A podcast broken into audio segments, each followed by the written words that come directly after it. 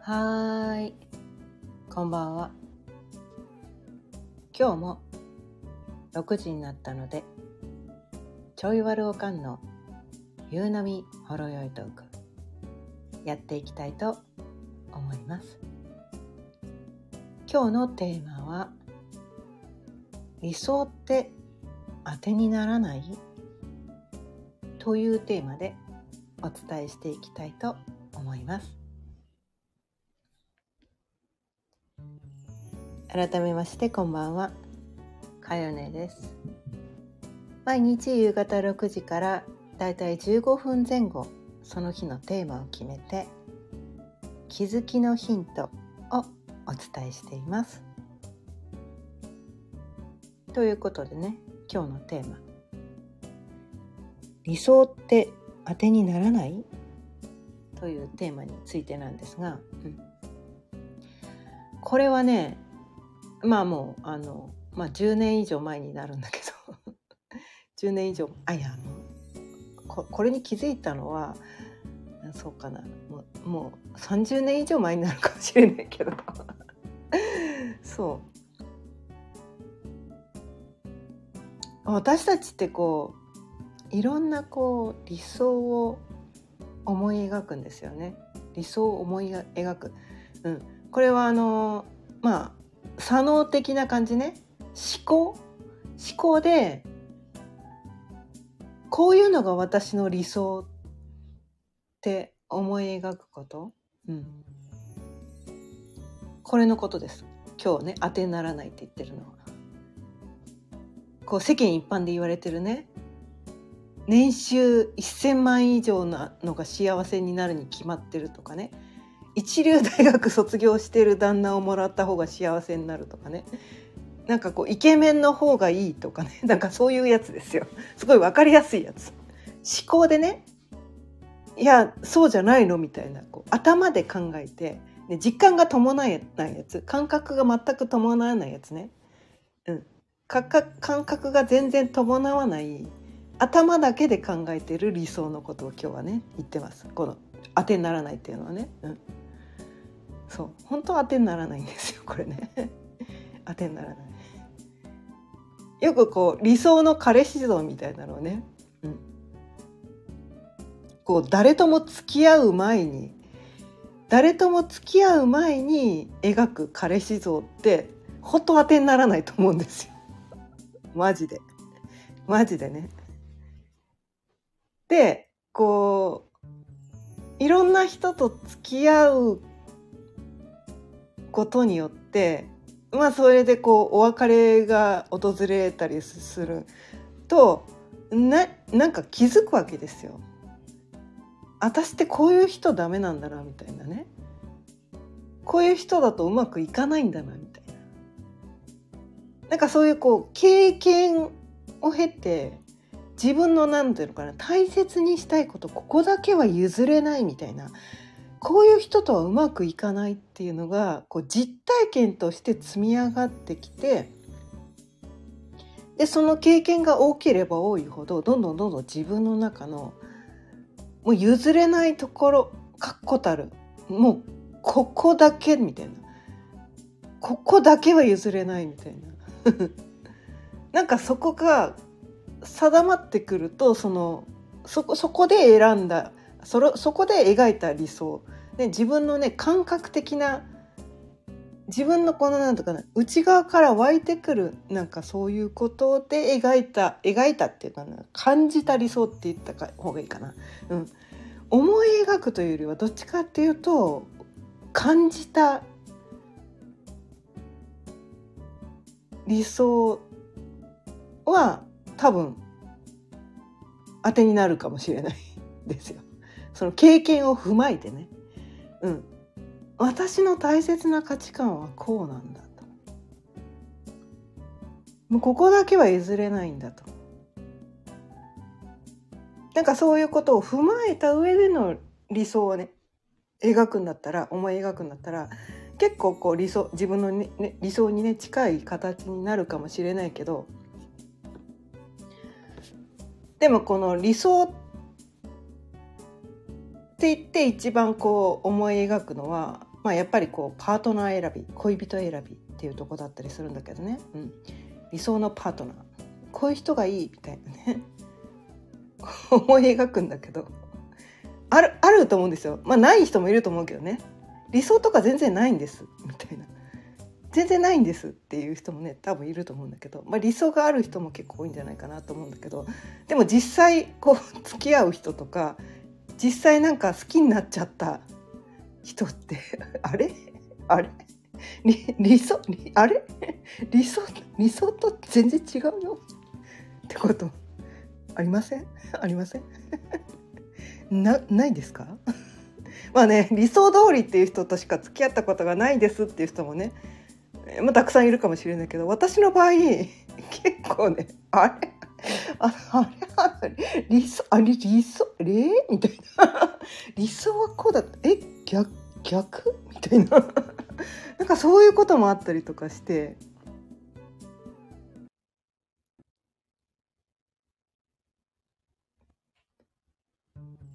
途中でまた今日と途切れましたね。そう。こうねこういう人と付き合いたいって。なんかあるじゃないですか。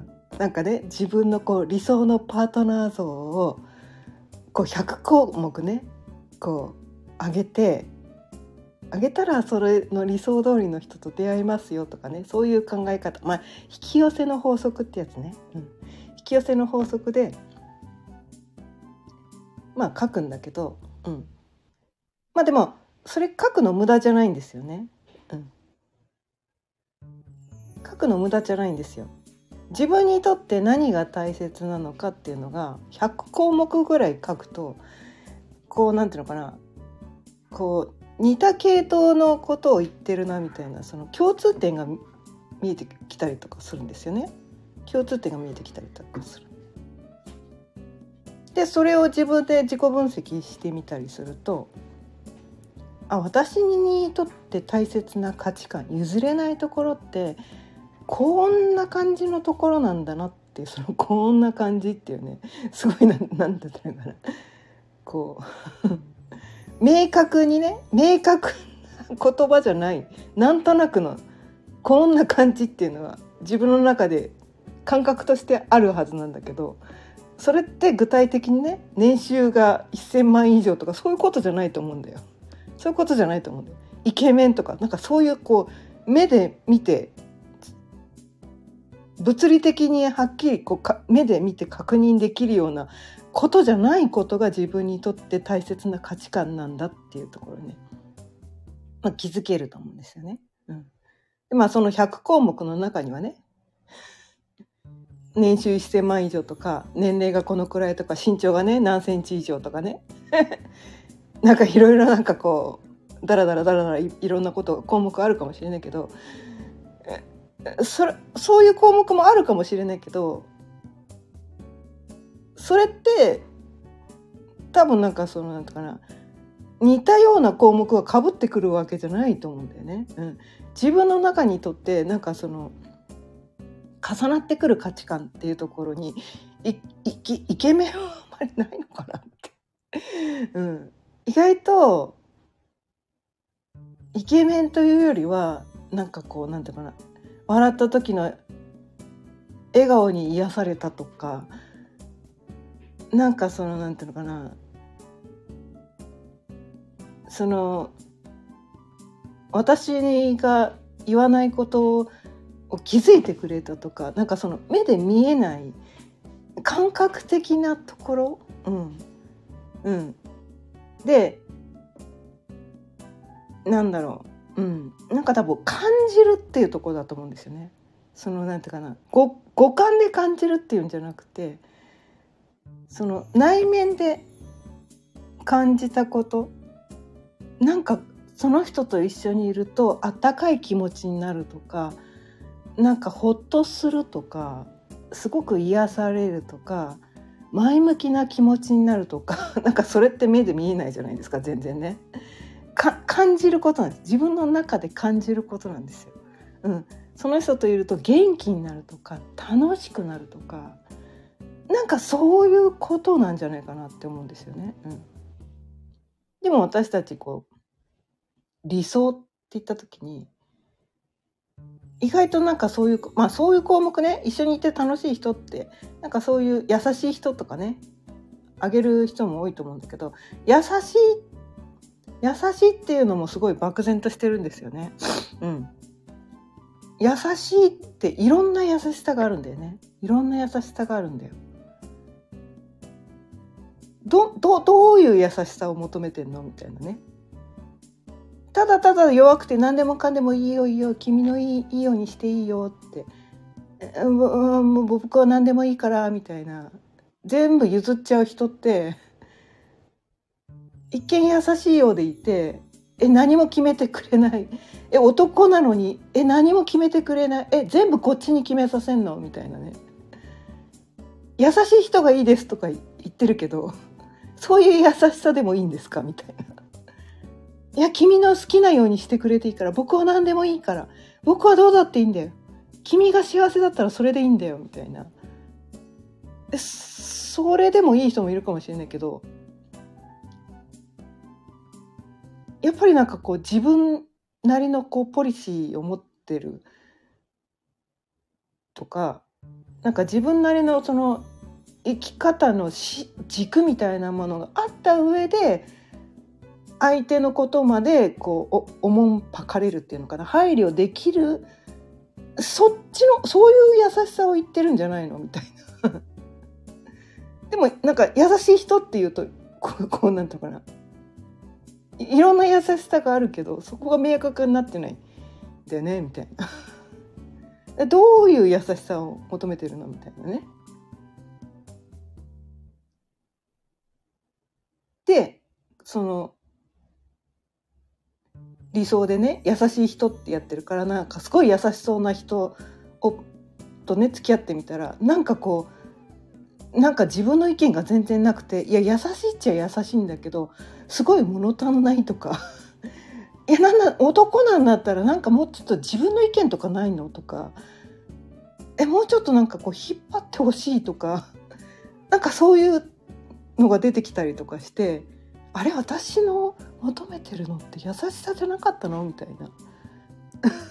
なんかそういうところに気づいたりとかして。そう。自分が持ってる理想って意外とね何ていうのかな、ま細かいね。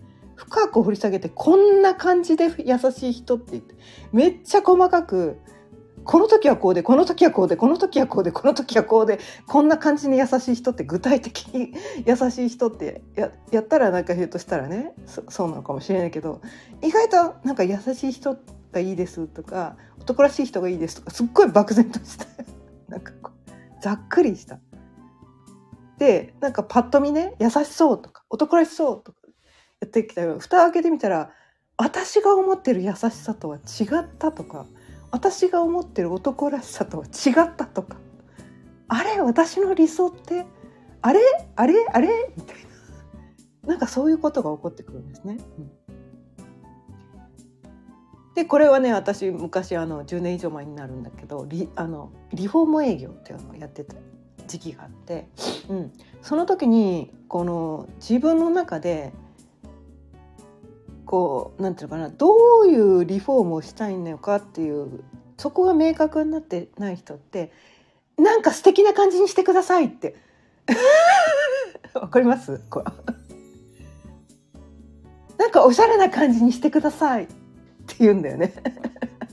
わかる？これ。その人の理想はおしゃれな感じ。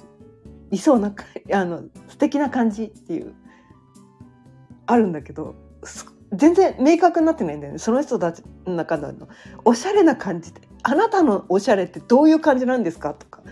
素敵な感じって。あなたにとっての素敵はどこなんですかみたいな。ふわーってする感じっていや全然わかんないからこっちみたいな。うん、そう。こうね、まあ、引き寄せの法則で言うと宇宙にオーダーをするとそれが叶いますよっていうのがね引き寄せの法則なんだけどそれがなんかいい感じにしてくださいっていうやつだと全然叶わないんだよそれ。そう理想。ね。なんか癒される感じにしてくださいとかね。そういう理想をね描くかもしんないけどそれだとどうなんだろう。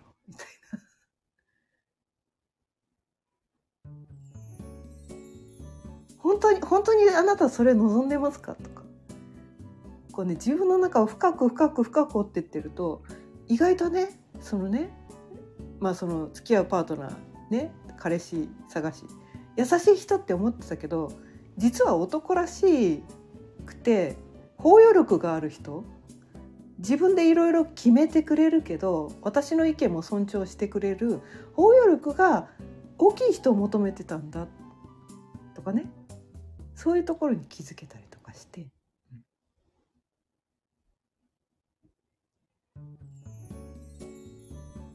だからねなんかあなたが今何かに対して理想を思い描いてるのがひょっとしたらあるかもしれないけどその理想って本当にそれでいいですかってことなんですね。うん、あなたが本当に望んでいるのは本当にそういうことですかもうちょっと細かく分析できませんか？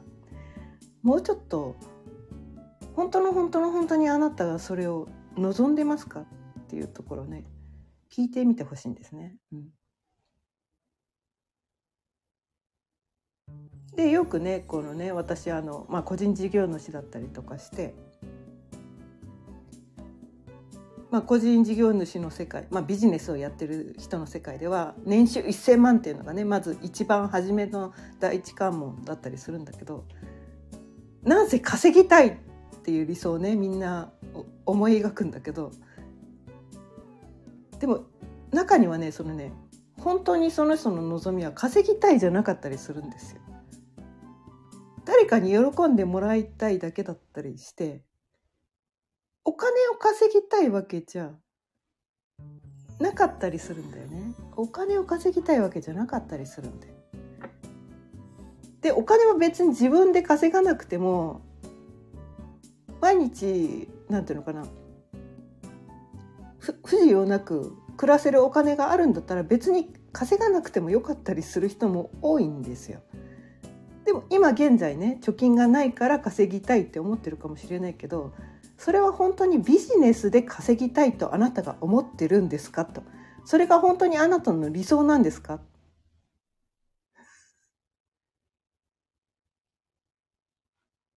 てことなんですね。もしね明日誰かね自分の親族が亡くなって1,000万円お金が振り込まれてきたとします。それでもあなたまだ稼ぎたいですか？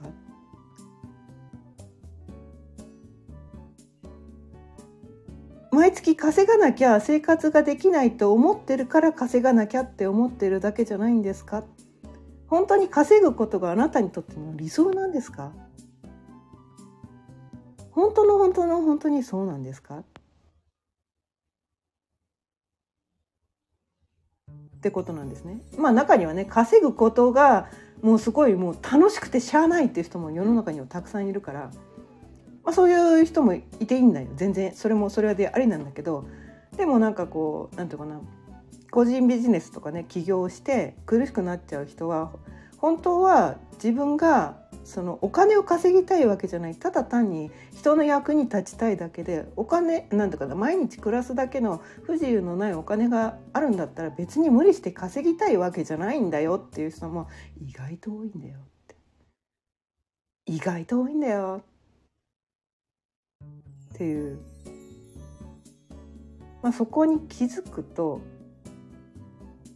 それまでね稼がなきゃって思って本当はね自分の本音は稼ぎたいわけじゃないのに稼がなきゃって言って無理して頑張ってた人がそれを手放すと意外とねどっからかねお金がコロコロ込んできたりとかしてえ稼稼がなくてよかった？